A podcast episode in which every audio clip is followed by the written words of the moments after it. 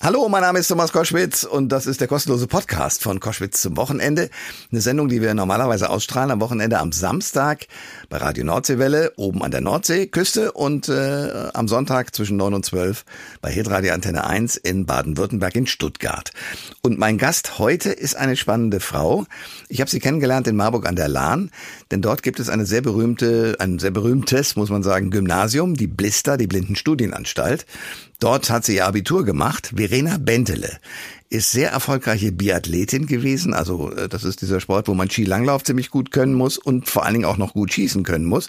Beides hat sie erfolgreich hingekriegt. Die ist mehrfache Weltmeisterin und Goldmedaillengewinnerin und, und, und.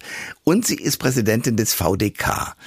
Da hat sie eine besondere Aufgabe, denn diese vielen Mitglieder, die dort im VDK organisiert sind, haben natürlich Forderungen an die Bundesregierung, unter anderem zum Beispiel diese, dass äh, wenn es irgendwelche Unterstützung geben soll in Sachen Heizkostenzuschuss zum Beispiel, darf man die Rentnerinnen und Rentner nicht vergessen. Dafür sorgt sie, dass diese Leute dann sozusagen bei der Bundesregierung auch repräsentiert sind. Was ist es für ein Mensch? Wie hat sie diesen Mut bekommen, auch äh, ohne dass sie was sehen kann, trotzdem mit hoher Geschwindigkeit durchs Leben zu sausen? Fragen über Fragen und die Antworten gibt es jetzt hier in diesem Podcast mit Verena Bentele. Der Thomas Koschwitz Podcast. Ihr hört äh, Koschwitz zum Wochenende jetzt mit einer sehr spannenden Frau. Die ist zwölffache Paralympics-Siegerin, war Behindertenbeauftragte der Bundesregierung, ist aktuell Präsidentin des größten deutschen Sozialverbandes VDK und ich freue mich sehr, dass er bei mir in der Sendung ist. Verena Bentele, herzlich willkommen. Hallo und schönen Dank für die Einladung. Sehr, sehr gerne. Bevor wir äh, auf dich kommen, ich will natürlich wissen, wer bist du, wie bist du aufgewachsen, was machst du, will ich natürlich darüber reden, was du im Moment die ganze Zeit erlebst. Man sieht dich häufig als eben Präsidentin des VDK im Fernsehen in diesen schwierigen Zeiten, wobei viele den, den Ernst der Lage möglicherweise erst im Winter so richtig begreifen. Die Preise gehen nach oben und so weiter. Was könnt ihr als VDK helfend tun? Ja, also erstmal ist mein Job natürlich als VDK-Präsidentin, dass ich für meine Mitglieder Interessensvertretung mache oder wie man ja auch gerne sagt, Lobbyarbeit. Also ich bin dafür da, um zum Beispiel der Bundesregierung zu sagen, jetzt entlastet endlich mal die Menschen, die noch keine Energiepauschale bekommen hat mit 300 Euro, also die Rentnerinnen und Rentner.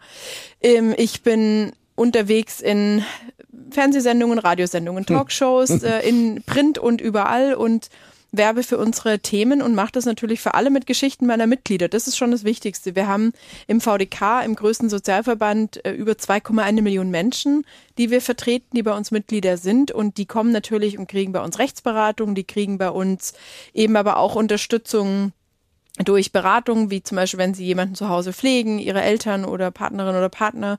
Und von den Menschen wissen wir natürlich unglaublich viel und das in die Öffentlichkeit zu bringen, das ist eben mein Job.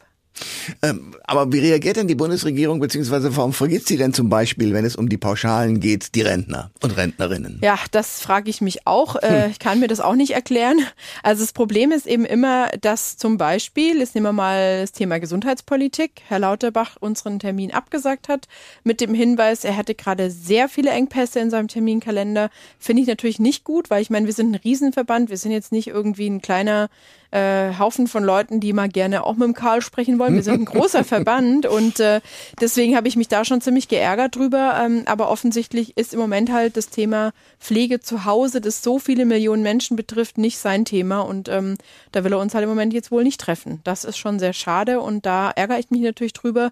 Ja, und deine Frage, wie reagiert die Bundesregierung im Ei? Ähm, die nehmen uns natürlich ernst, sie nehmen uns wahr, aber sie erklären uns natürlich auch gerne und ausführlich, warum das eine oder andere, was wir wollen, leider nicht umzusetzen ist. Und dann fängt eben unsere Überzeugungsarbeit an, dann fängt an, dass wir uns äh, professionell streiten, immer mit Respekt und Höflichkeit, aber natürlich auch mit Vehemenz.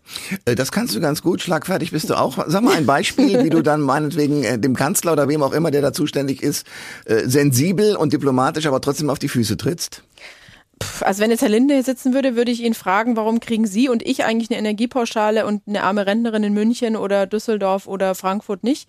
Äh, sowas würde ich dann schon machen, ihn okay. das mal fragen. Ähm, und dann hätten wir zumindest einen Einstieg in eine fruchtbare, hoffentlich und konstruktive Diskussion. Und was für mich eben klar ist, ähm, dass man natürlich sich dann nicht aus der Ruhe bringen lassen darf und auch nicht äh, sich ja abschrecken lassen darf, weil es ist schon so, in der Politik ist es verdammt selten, dass einem jemand sagt, Mensch, Verena, das hast du super gemacht. Also deinen Vorschlag, da habe ich schon lange drauf gewartet, äh, als Herr Lindner. Wir wollten immer schon mal die großen Vermögen besteuern. Das ist ja super, die Idee.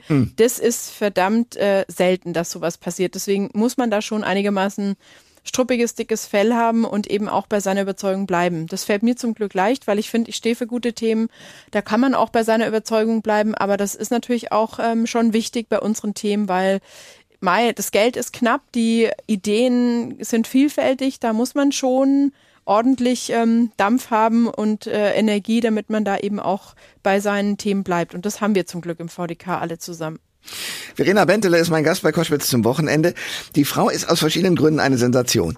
Erstens mal Präsidentin und damit schlagfertig. Zweitens aber, und das darf man nicht unterschlagen an dieser Stelle, äh, seit Geburt an blind und trotzdem eine der erfolgreichsten äh, Biathletinnen, äh, die wir in Deutschland hatten. Du hast äh, unglaublich, muss man hier die Liste nehmen. Also zwölfmal Gold, zwei Silber, zwei Bronzemedaillen bei den Paralympics, dann bei den Weltmeisterschaften Gold, viermal, dreimal Silber und zweimal Bronzemedaillen. Ich habe vor kurzem einen sehr schönen Podcast gesehen, Jung und Naiv. Da hast du so deine, deine äh, sportlichen Leistungen nach dem Motto, ja, ich war mal Sportlerin und war ganz begeistert, eigentlich eher so weggesprochen. Wie kam das dazu? Weil das ist ja ein wichtiger Punkt in deinem Leben. Ja, ich weiß gar nicht, vielleicht kam das an dem Tag, weil ich meine politischen Dinge unterbringen wollte, hm. ähm, habe ich dann mal ein bisschen auf den Sport verzichtet, aber an sich, äh, also ich bin da mega stolz drauf. Ich meine, ich habe sie mir ja selber erlaufen, äh, die Medaillen. Ja. Hat kein anderer für mich gemacht. Ja. Ähm, und das ist auch schon was Besonderes. Ich meine, äh, mich fragen die Leute immer, wie kommst du drauf, Sport zu machen, trotz du nichts siehst? Da denke ich immer, warum kommst du drauf, keinen Sport zu machen, obwohl du alles siehst? Das ist ja so. So, vielen Dank da fürs Gespräch. Ja, Sensationell.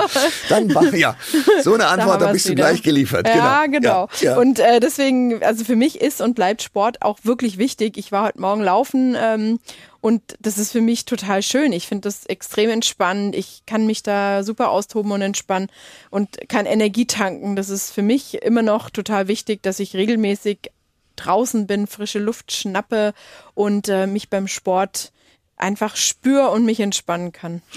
So, trotzdem will ich es ein bisschen genauer wissen. Du bist in einer Familie groß geworden. Das musst du mir schnell noch erklären. Demeterhof, das ist dicht an der Waldorfschule vorbei, oder? Ja, genau. Das ist viele Demeter-Menschen ähm, sind auch mit der Waldorfschule verbandelt. Meine Brüder und ich, wir waren jetzt nicht auf der Waldorfschule, wir waren auf anderen Schulen, aber meine Eltern haben vor jetzt fast 40 Jahren haben bald Jubiläum, ähm, ihren Hof umgestellt eben auf Demeter. Das heißt eben äh, sehr strengen Bioanbau und da bauen die Äpfel an und Hopfen. Mhm. Alles sehr lecker. Der mhm. Apfelsaft, das Biobier, das aus dem Hopfen gebraut wird und so, alles fein. Und ähm, da bin ich aufgewachsen am Bodensee, so richtig auf dem Land. Also wir sind in so einem ganz kleinen Sechshäuserdorf groß geworden, meine Brüder und ich. Und das ist natürlich super, weil da hat man immer genug äh, Möglichkeiten, um sich auszutoben. Man kann laut sein, man kann Fahrrad fahren, man kann äh, auf Bäume klettern und Rollschuh laufen oder Inlandskaten. Also für mich war das wirklich schön, da aufzuwachsen. Und ich hatte natürlich dann irgendwann auch einen Pony, wie alle Mädchen. Wollte ich einen Pony und das so, hatte ich dann auch irgendwann. Ja. Das war super. Aber ich komme drauf, weil äh, dein Bruder, ich glaube, einer deiner Brüder sieht, äh, dein genau. anderer Bruder nicht. Mhm. So, und jetzt versuche ich mir das vorzustellen. Ihr flitzt da alle in hoher Geschwindigkeit und Kinder neigen äh, zu hohen Geschwindigkeiten. Da mhm. über den Hof, seid mal hier in der Scheune, seid mal da, mal dort. So, wie geht denn das? Einer von euch dreien sieht, zwei nicht. Wie habt ihr das gelöst? Also wir haben das so gelöst, dass wir uns ganz schnell eben auf dem Hof auch natürlich äh, gelernt haben zu orientieren, indem wir zum Beispiel genau ähm, zugehört haben, wo steht welches Hindernis und man kann über die Ohren wirklich gut Hindernisse erkennen. Das haben mein Bruder und ich eben äh, ganz früh gelernt von unseren Eltern. Die haben uns halt gesagt, ja, ähm, also wir, wir sagen euch natürlich schon noch, wenn wo irgendein Traktor oder irgendein Auto oder so steht, aber meine Eltern haben ganz schnell gemerkt, dass wir das eben hören können und haben dann eben auch aufgehört, uns überall hin hinzuführen, sondern haben uns halt auch einfach selber draußen rennen lassen und Fahrrad fahren lassen. Und dann haben wir schon äh, sehr schnell gemerkt, okay, es lohnt sich schon, dass man auch mal ein bisschen aufpasst, hm. wenn man sich nicht ständig Beulen holen will. Und das geht. Das ist Wahnsinn, was Kinder da alles lernen können. Und vor allem, das Schöne ist ja wirklich, wie wenig Angst Kinder haben. Wenn nicht ständig einer dasteht und sagt, mach das nicht und geh hier nicht ran und hm. lass das sein. Hm. Das glaube ich, da, wenn das meine Eltern gemacht hätten, da hätten die auch schon sehr viel ähm, ja mir an Angst mitgeben können, haben sie aber eben nicht, sondern haben uns immer da auch sehr, sehr viel Freiheiten gelassen. Das ist schon cool. Verena Bentele ist äh, Gast bei Koschwitz zum Wochenende, VDK-Präsidentin, aber eben auch erfolgreiche Sportlerin. Äh, du hast mir, wir hatten eine Veranstaltung zusammen in Marburg an der Lahn, die feiern gerade 800 Jahre, so alt ist die Stadt schon und ähm, da habe ich dich gefragt, wie geht denn das eigentlich beim Biathlon äh, mit dem Schießen auf irgendwelche äh, äh Zielscheiben? Mhm. Wenn ich die sehe, ist ja klar, aber wie geht's denn mit dir? Und dann hast du mir erklärt, man hört da irgendein Geräusch genau. und der Ton wird immer höher, je besser man sozusagen zielt.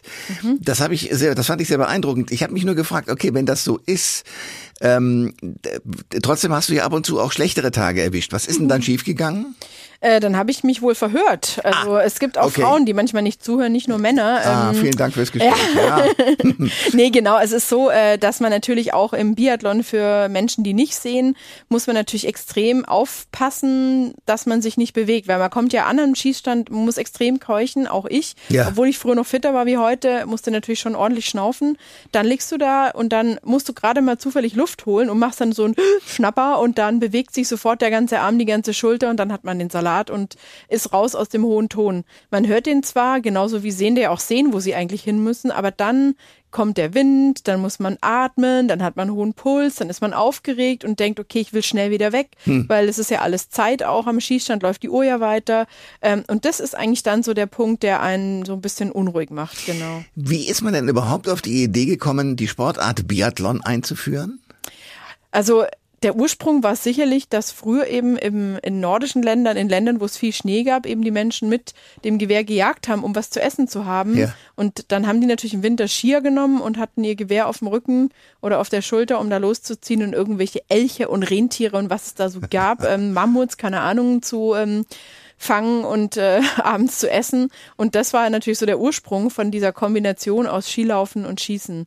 Und dann war das später eben eher so eine militärische Geschichte und wurde dann eben äh, aber wirklich auch zum Sport. Und was ich daran halt spannend finde, ich bin kein also ich habe nichts mit Waffen und so an sich am Hut überhaupt nicht. Ich bin Pazifistin und äh, stehe da auch zu aber die Spannung ist natürlich schon groß. Ähm, und das Schöne ist beim Biathlon für Blinde, das ist ja wirklich eine ganz ruhige Geschichte, weil das, da wird nur ein Signal freigesetzt. Da wird nur nicht mal irgendeine Kugel kommt da nichts, da kommt nichts raus, es knallt nicht, es raucht nicht, äh, stinkt hm. nicht. Das ist eine ganz ähm, friedliche und ruhige Geschichte. Aber es ist halt einfach super spannend, weil man eben, ja, weil nicht immer am Ende der gewinnt, der gerade auch der Beste im Laufen ist. Ich war oft die Beste im Laufen, aber eben leider nicht immer im Schießen.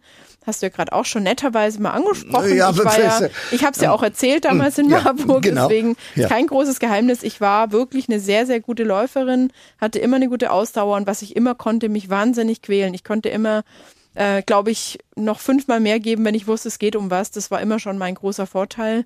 Äh, sollten auch die in der Politik wissen. Genau, und ähm, das ist für mich bis heute, glaube ich, ein Erfolgsgeheimnis auch meiner sportlichen Erfolge gewesen oder ist es bis heute, dass ich halt im Wettkampf immer noch mal mehr aus mir rausholen kann, wie viele Sportler das ja äh, zum Glück eben gut und gerne machen. Verena Bentele, äh, VDK-Präsidentin, ist bei Koschwitz zum Wochenende. Ähm, wir reden natürlich nochmal über den VDK nachher, aber ich habe ein sehr schönes äh, Zitat, eine Frage von der Zeit, von der äh, Wochenzeitung Die Zeit gefunden. Die haben dich gefragt, woher kommt Ihr Ehrgeiz, Verena Bentele? Woher kommt er? Was habe ich in der Zeit dazu gesagt? Nicht, dass ich jetzt was anderes sage. Also, mein, mein Handicap spornt mich an. Ah, das war eine gute Antwort. Die nehme ich gleich nochmal. Ich plagiere mich selber. Okay. Ich schreibe von mir selber ab. Also ist sicherlich so, wenn man nicht sieht, kriegt man ja ganz früh schon in der Kindheit von allen Leuten gesagt, oh, das ist aber schwer für dich und das kannst du nicht und pass auf und ich mach's für dich und das ist ja für dich alles schlimm und so. Und ähm, da sagt ja eigentlich niemand, mein Gott, das ist ja cool, du musst ja alles ganz anders machen und das ist ja interessant. Sondern eigentlich sagen die meisten Leute schon, es ist ja irgendwie eher schlimm. Und ich glaube, dass das für mich schon tatsächlich ein Ansporn war, dann auch Dinge gut zu lernen und gut zu können. Das ist wichtig. Und das Zweite, was sicherlich für mich auch entscheidend ist, mm, ich glaube halt sehr dran, dass sich Dinge auch verändern und dass es schön ist, an dieser Veränderung mitzuwirken. Also sei es, dass ich was politisch verändern kann, wie wir es eben im Job hier im VDK versuchen und täglich dafür arbeiten, sei es, dass ich auch mich verändere und äh, immer wieder ja auch ganz andere Jobs gemacht habe in meinem Leben. Also es gibt einfach für mich, glaube ich, auch einen hohen Antrieb, dass sich was ändert und das, was, ähm, vorangeht, wie man vielleicht so sagen kann. Das ist für mich sicherlich auch ein Punkt. Und ich gewinne auch ganz gerne. Das ist auch, muss man ja auch mal ehrlich sagen. Ich meine, sonst geht man auch, glaube ich, nicht in den Leistungssport, wenn man sagt, nee, eigentlich ist mir Gewinnen nicht so wichtig. Äh, ja, mir schon. Also ich habe im Sport immer gerne gewonnen. Okay. Ich habe ja lieber die Gold als die Silbermedaille. Äh, nachvollziehbarerweise, wenn ja, man sich ne? erstmal da reinbegeben ja, hat. Ja, äh, äh, du hast natürlich dank der, der Wohnumgebung, in der ihr groß geworden seid, natürlich auch sofort äh, Kontakt zu Schnee gehabt und hast schon als Kind eben angstfrei sich, dich da reinbegeben können.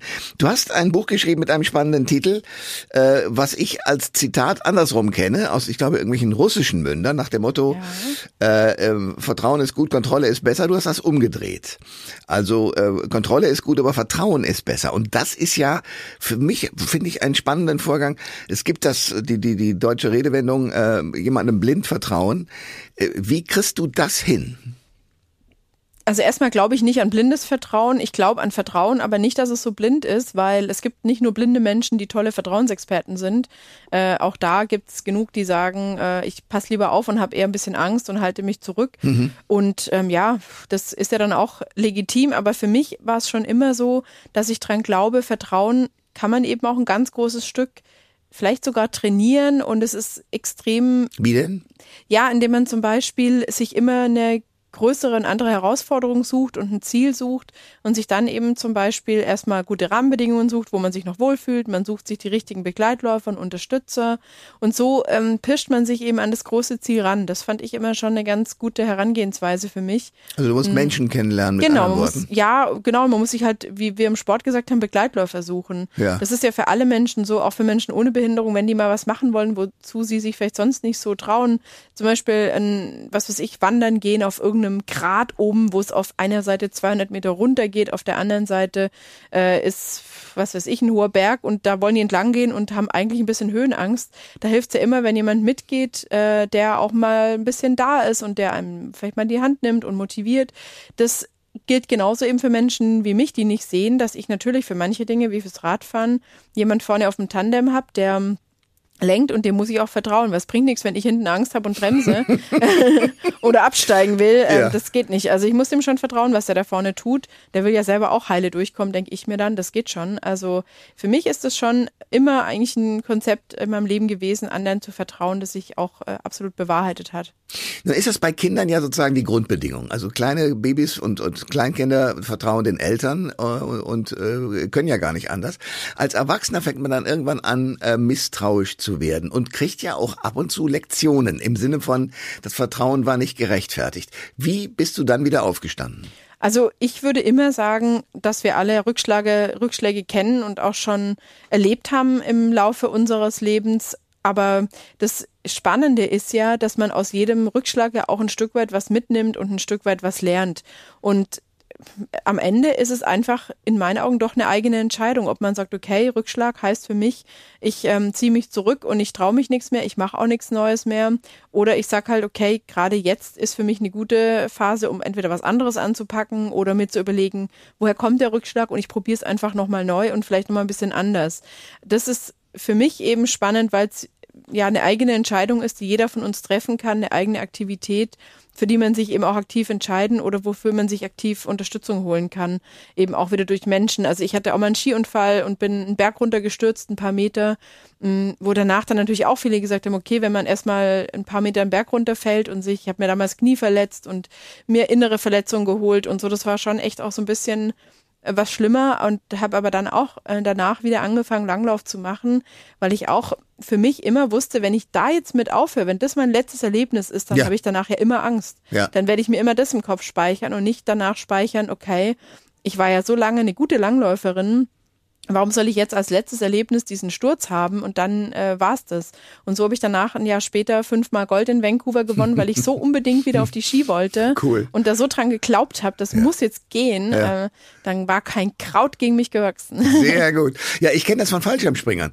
Die, wenn, wenn da irgendwas schief geht und die kommen unten an und da was war nur der, der Ersatzschirm noch offen und äh, die Panik war groß, sofort wieder ins Flugzeug nochmal rausspringen sozusagen, damit das nächste Erlebnis wieder ein ordentliches ist. Also das scheint tatsächlich ein wichtiger Punkt zu sein, ja. immer wieder aufzustehen, egal was einem passiert ist. Das haben dir deine Eltern mitgegeben? Ja, auf jeden Fall würde ich schon sagen. Also ich bin äh, in einer optimistischen Familie groß geworden, würde ich mal so sagen.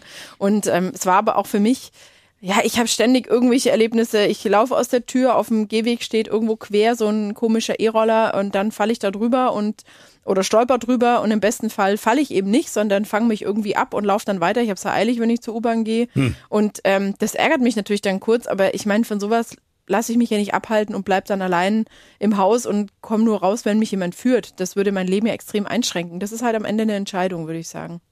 Verena Bentele ist mein Gast bei Koschwitz zum Wochenende. Eine Frau, die äh, ziemliche Energien hat und Ehrgeiz und gewinnen will. Äh, Präsidentin des VDK ist und in der SPD. Was hat dich in diese Partei getragen?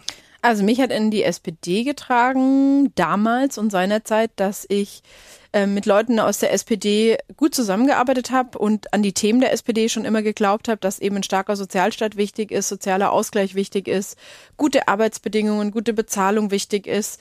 Da würde ich mir natürlich auch das ein oder andere Mal noch mehr von meiner SPD wünschen. Ich finde zum Beispiel, der Mindestlohn sollte so hoch sein, dass man sich damit eine Rente oberhalb der Grundsicherung arbeiten kann. Und das sind 12 Euro immer noch nicht. Das wären 13 Euro oder über 13 Euro.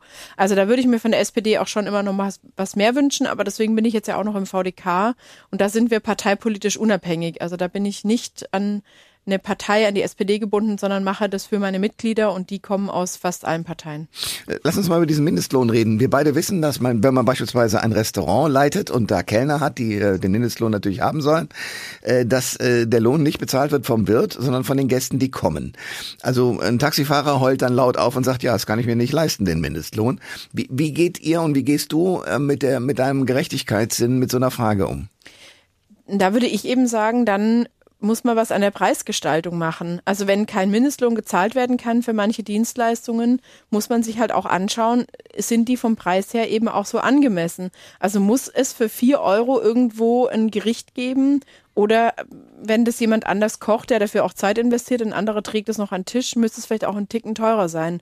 Also ich finde, darüber müssen wir einfach mal sprechen, ob dann die Preisgestaltung da eben noch so richtig ist, weil Aber dann können sich die Ärmeren, Entschuldigung, schon wieder das Ding nicht leisten mit dem Restaurant. Also es hat ja, das ist ja immer eine Spirale. Es ist absolut eine Spirale. Ich sehe auch das Problem, aber dann würden ja die Menschen mit wenig Geld auch mehr äh, Geld verdienen, wenn sie eben zum Mindestlohn arbeiten würden, der höher wäre. Und die Grundfrage ist ja sowieso, ich meine, jemand, der richtig wenig Geld hat, geht ja eh kaum bis gar nicht essen.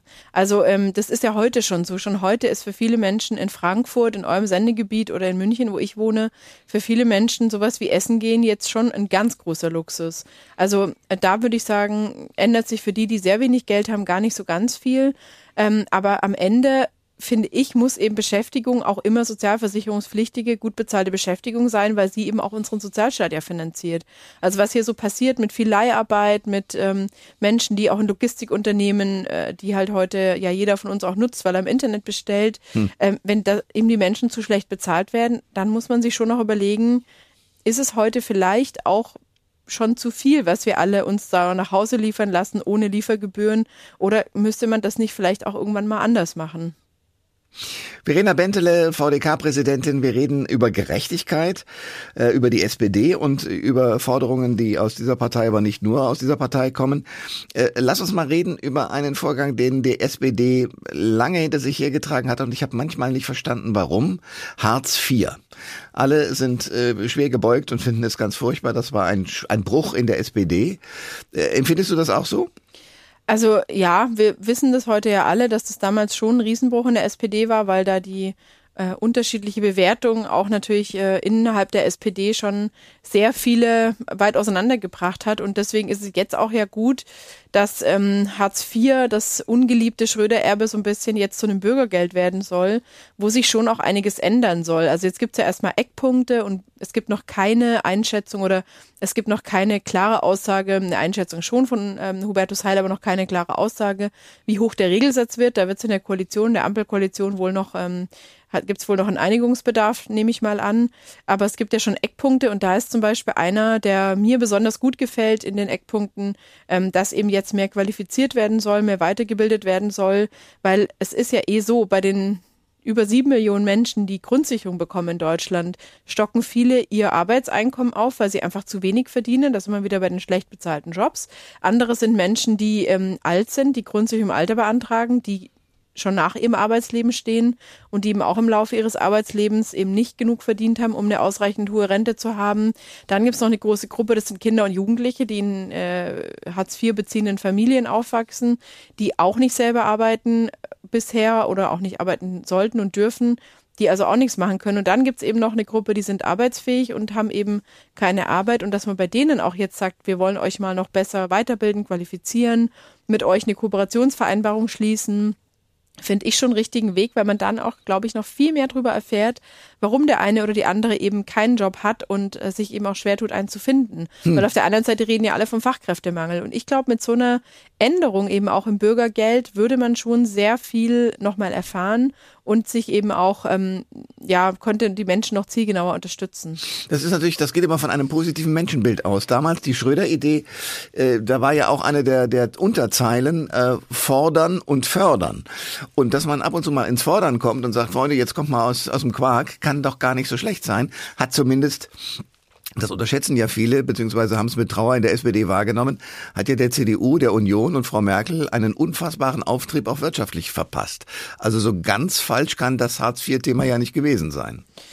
Mai, aber heute ist die Situation halt auch eine andere. Wir brauchen heute dringend Fachkräfte. Wir brauchen heute Menschen, die auch in die Sozialversicherungssysteme einzahlen.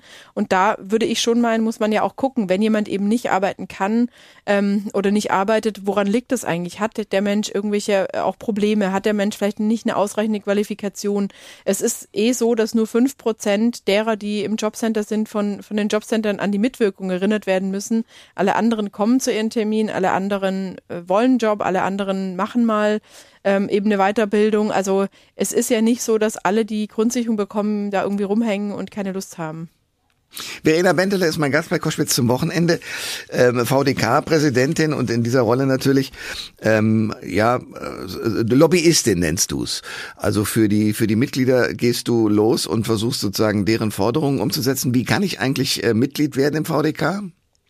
Da gehst du ins Internet www.vdk.de, lädst dir den Mitgliedsantrag runter, füllst ihn aus und wirst Mitglied. Aha. Ist eine ganz einfache Geschichte. Und was habe ich ähm, dann davon? Also was machst du dann für mich? Du kannst mich äh, meine Präsidentin nennen, ist ein Punkt. Ähm, du kannst du kannst Rechtsberatung in Anspruch nehmen, wenn du mit deinem Rentenbescheid, mit äh, was ist ich, wenn die Krankenkasse dir eine Reha-Maßnahme ablehnt, die du dringend brauchst oder ein Hilfsmittel oder eine Behandlung.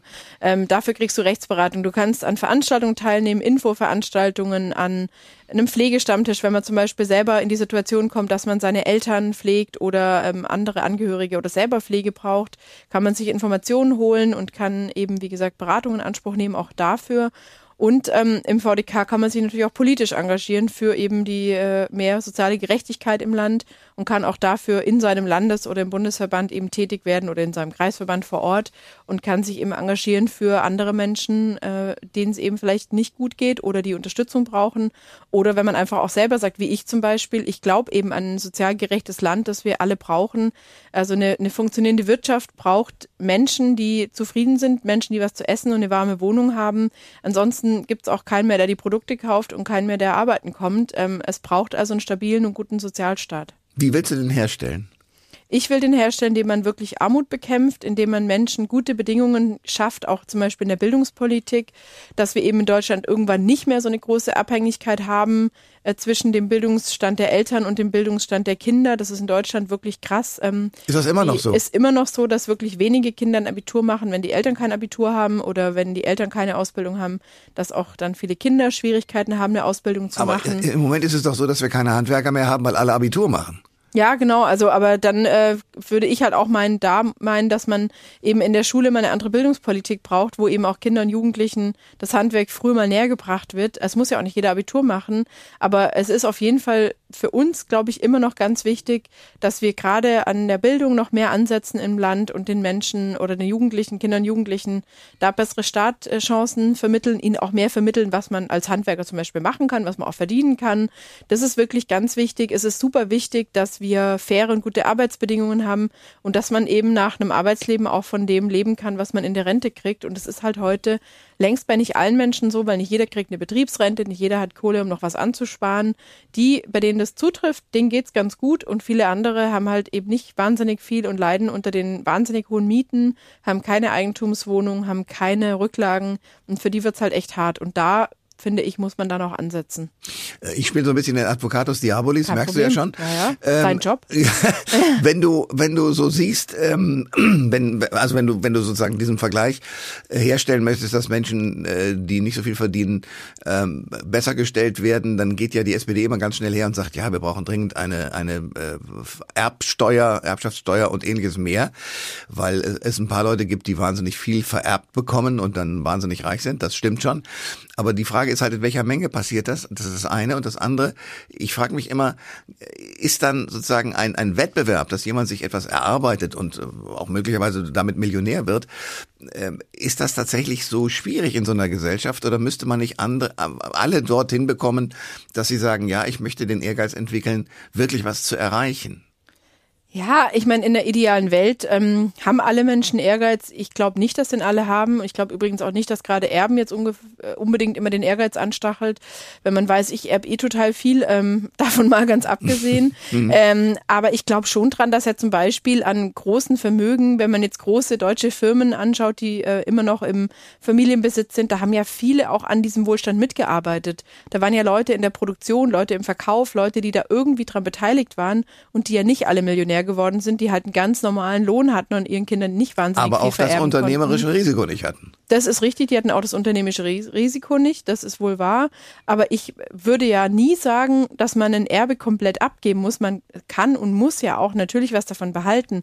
Aber dass man in Deutschland so wenig Erbschaftssteuer zahlt, obwohl ja die Menschen im Land, die einen dran gearbeitet haben, den Wohlstand zu vermehren, die anderen vielleicht die Käuferinnen und Käufer der Dienstleistungen und Produkte waren, das sehe ich halt tatsächlich als nicht sehr fair an, weil jeder von uns, der jetzt ein Unternehmen aufmachen würde, würden wir beide zusammen ein Unternehmen gründen, dann müssten wir uns ja auch klar heillos verschulden und dass deswegen auch Erbinnen und Erben sagen, ich nehme einen Teil von dem, was ich wirklich einfach bekomme, weil ich Glück habe und bei den Eltern aufgewachsen bin, die eben dieses Risiko eingegangen sind, dann nehme ich jetzt einfach einen Teil auch und gebe es der Gesellschaft zurück, weil die Gesellschaft ja einen Teil an meinem Wohlstand äh, beigetragen hat.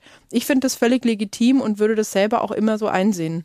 Es gibt übrigens eine ganze Reihe von Millionären in Deutschland, Genau. die sagen, bitte besteuert uns höher. Ich Text will- Me Now Ja. ist so eine schöne Bewegung Ja. von reichen Menschen, äh, die sagen, Mensch, ich habe so viel Immobilienvermögen geerbt und Aktien und hier und da und der Staat will gar nichts von mir. Jetzt besteuere mich doch mal anständig. Und es gibt, es geht schon so weit, dass manche jüngere Menschen, die reich sind, äh, durch Erbe halt dann auch selber einfach sehr viel abgeben. Die sagen, ich spende das und gebe das irgendwie ab, weil ich ähm, behalte mir so viel, wie ich brauche zum Leben und den Rest gebe ich aber weg und gehe auch selber wieder arbeiten. Also es ist ja auch zum Glück nicht so, dass auch alle, die viel erben, sagen, ah, wunderbar, jetzt muss ich nie wieder was tun. Anderes Thema, aber auch ein VDK, VDK-Thema vermutlich mal. Nämlich wäre es sinnvoll, Krankenhäuser, die mit Kranken Geld verdienen müssen, äh, wieder zu verstaatlichen? Also der Weg zurück wird ja nicht so ganz einfach sein, aber es ist schon so, dass man in der Vergangenheit meines Erachtens viel zu schnell und viel zu viel privatisiert hat im Gesundheitswesen, ähm, sowohl im Krankenhausbereich als auch im Pflegebereich und da äh, oft sehr hohe Renditen versprochen wurden. Und das heißt, dass heute im Krankenhaus halt der Krankenhauscontroller eine ganz wichtige Rolle hat. Der guckt dann, aha, an welchem Patient verdienen wir noch was? Wie lange muss der jetzt noch da bleiben, der Patient oder die Hm. Gruselig. Patientin? Ja. Ist echt ein bisschen gruselig, weil das wollen wir ja alle nicht. Die Vorstellung finde ich jetzt nicht so super, dass irgendein Controller sagt, ah ja, aber die Bentele bringt uns noch drei Tage was und dann eigentlich nicht mehr, schicken wir sie heim. Ja. Und ähm, genau so läuft's ja aber zum Teil. Ich meine, es gibt trotzdem viele Krankenhäuser, in denen eine gute Arbeit gemacht wird. Ich möchte jetzt hier nicht auf alle Nee, Menschen die- Krankenhäusern die- eintreffen, aber die Gewinnmaximierung Ja. mit Gesundheit sehe ich natürlich äh, äh, standesgemäß als VDK-Präsidentin sehr kritisch. Ist klar. Also hast du natürlich genau die richtige, einen richtigen Punkt angesprochen. Für mich ist immer noch so, dass das ein großer Teil der Daseinsvorsorge ist, zumal ja auch die Krankenversicherung. Also wir haben äh, in Deutschland eine gesetzliche und private Krankenversicherung. Ich wäre natürlich dafür, dass alle Menschen in der gesetzlichen sind, dass es keine private mehr gibt und diesen Unterschied eben nicht mehr gibt. Aber ähm, wir haben ja in unserem Kranken, in unserem Gesundheitssystem extrem viel Geld. Trotzdem sind gerade die Krankenkassen in Schieflage und es läuft einiges gerade wirklich verdammt schief. Und es liegt natürlich dran, dass an diesem System auch viele wirklich viel Geld verdienen. Es ist ja nicht nur so, dass da alle nur Verluste machen und alle Krankenhäuser und Pflegeeinrichtungen alle nur darben, sondern es ist ja durchaus auch so, dass viele Pharmafirmen und Krankenhäuser, die irgendwelche speziellen OPs machen, ja auch wahnsinnig gut an diesem System verdienen. Und man könnte das, glaube ich, nur unterbinden ein Stück weit, indem man eben auch sagt, okay, es gibt zum Beispiel auch andere Anreizsysteme. Eben nicht den Anreiz, mach mal möglichst viel Kohle mit der nächsten Rücken-OP, sondern vielleicht ist auch ein Anreiz, schau mal, dass du denjenigen durch Therapie, durch Physiotherapie und andere Themen wieder fit kriegst, dass er eben keine Rücken-OP braucht. Ähm, es gibt Statistiken, die sagen, 80 Prozent der Rücken-OPs sind äh, unnötig. Und da denke ich mir, das ist doch das Anreizsystem total falsch. Da muss echt dringend was getan werden. Verena Bentele ist mein Gast bei Koschwitz zum Wochenende. Wir haben schon ausführlich darüber gesprochen. Du bist eine mutige Frau. Ich habe in einem deiner äh, Interviews, die ich gelesen und gehört habe, äh, mitbekommen, dass du auch Fahrrad gefahren bist, ganz entspannt äh, und zwar angstfrei und hast gesagt, ja, ich höre das ja alles. Also insofern kann ich mich orientieren. Sehr mutig. Ich, ich hätte das, glaube ich, nicht gemacht. Ähm, trotzdem sagst du, ähm, man und aus diesem Grund, dass du so mutig damit umgegangen bist und ganz, dass alles ganz normal war und eben nicht nach dem Motto, oh Gott, oh Gott, wie Christen das hin, bist du auch dafür, dass man zum Beispiel schon zu Schulzeiten Sehende und Blinde in einer Klasse unterrichtet. Ich bin auch dafür, aber wir beide wissen, Kinder können grausam sein. Ist das dann immer noch eine gute Idee? Also ich meine schon, es ist eine gute Idee. Es muss natürlich aber dann ein Stück weit ein anderes Schulsystem geben, das zum Beispiel heißt, wir haben dann kleinere Klassen, wir haben ein bisschen mehr auch Unterstützung durch Lehrer Lehrerinnen und Lehrer, das müsste dafür schon gegeben sein. Es müssen auch alle da so ein bisschen sicherlich unterstützt werden, weil klar, ansonsten, wenn dann 30 Kinder, eins davon sieht nichts, bleibt immer sitzen, wird im Sportunterricht natürlich nie gewählt, wird am Pausenhof sitzen gelassen, weil es eben nicht mitrennen kann. Das sind Kinder wirklich grausam. Also einfach nur so, indem man es laufen lässt, wird es nicht funktionieren können. Das sehe ich schon auch so. Aber ich sehe ganz deutlich ein Bedarf, dass wir hier in den nächsten Jahren noch viel weiterkommen, in dem zusammen aufwachsen und zusammen Bildung genießen und Bildung erleben und Erfahrungen sammeln, weil wir immer noch so viele Menschen um mich rum wissen überhaupt nicht, wie es ist, wenn man eben eine Behinderung hat, sind extrem unsicher, ähm, ja, genau. Das fällt mir starren, auf, ja. ja. Ich bin am Sonntag wieder, war ich joggen an so einem, ich jogge dann an so einem Bändel neben jemandem her. Hm. Dann stehen die Leute auf der Straße und starren einen an, aber gehen keinen Schritt zur Seite, dass wir aus so rumgehen müssen. Ja. Da denke ich dann immer, ja, okay, wärst du mit mir im Sportunterricht gewesen, wüsstest du halt auch, wie sowas geht. Also ist es denn so schwer oder wie? Also yeah. das sind nur Kleinigkeiten, da kann man ja mit leben und da kann man mit umgehen, aber es ist einfach schon die Unsicherheit auch so im Bereich der Arbeit, die ist riesig und äh, hält halt auch viele Unternehmen davon ab, zum Beispiel Menschen mit Behinderung einzustellen. Ich bin ja, deswegen haben wir uns in Marburg getroffen, in Marburg äh, 30 Jahre lang gewesen und zur Schule gegangen und so weiter. Und in Marburg, äh, kleine hessische Stadt, äh, wird gerade was, was die, Blinden angeht, ja äh, völlig normal agiert. Also alle laufen da rum, haben meinetwegen einen weißen Stock, daran erkennst du es gerade noch. Aber die Geschwindigkeit, mit der der ein oder andere Nichtsehende da äh, an einem vorbeirauscht, ist schon gewaltig. Also nimmt man das dort als normal hin. Wie erlebst du das? Also wenn du so schilderst, dass die Leute nicht aus dem Weg gehen, aber dich anstarren, äh, geht man mit dir anders um? Also empfindest du immer noch, dass man dich irgendwie versucht äh, zu bevormunden, zu besonders zu beschützen? Ist das so ein Effekt? Also es ist schon würde ich mal sagen, vieles auch ein Stück weit anders nochmal geworden in den letzten Jahren, weil doch mehr Menschen mit Behinderungen eben auch im Arbeitsmarkt unterwegs sind, mehr Menschen in der Öffentlichkeit stehen. Ähm, ich bin jetzt ja auch eine VDK-Präsidentin, die nicht sieht. Die Leute gewöhnen sich da schon ein bisschen mehr dran, aber ich würde immer noch sagen, dass die Unsicherheit verdammt groß ist. Das ist sicherlich geblieben, dass ich ganz oft äh, von Menschen zum Beispiel nicht direkt angesprochen werde, sondern meine Begleitung, was ja, sie trinken. Ja, oh, ja, ja. Ich hasse das. Ja, ja also denke ich immer, ja, hallo, ich kann hören. Ich höre gerade, mhm. dass du nicht mit mir sprichst. Du stehst neben mir. Ja. Und dann sage ich immer, ja, sie hätte gerne ein Wasser. Und dann gucken die Leute so ein bisschen und manche checken es dann und sagen, okay, sorry. Andere sagen dann, ja, und will sie dann auch noch was dazu, einen Kaffee? oh, und dann denke ich immer, ja, Gott, also. Ja, wie das, kann man das denn ändern? Ja, ich glaube wirklich nur durch gemeinsames Erfahren, Erleben, drüber sprechen. Ähm, das, es wird keinen anderen Weg geben. Ich kann das jetzt erzählen, deine Hörerinnen und Hörer nach der Sendung wissen es jetzt wieder, aber es ähm, ist schon mühsam. Mühsam nährt sich das Eichhörnchen, würde okay. ich sagen. Aber du gibst ja nicht auf, das weiß ich spätestens nachdem du irgendwelche Berge runtergefallen bist äh, und als VDK-Präsidentin schon gar nicht.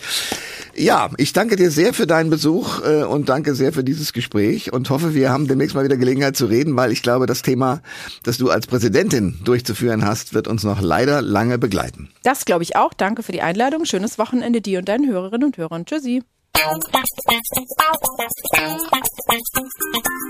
Alle Informationen zur Sendung gibt es online auf thomas-koschwitz.de.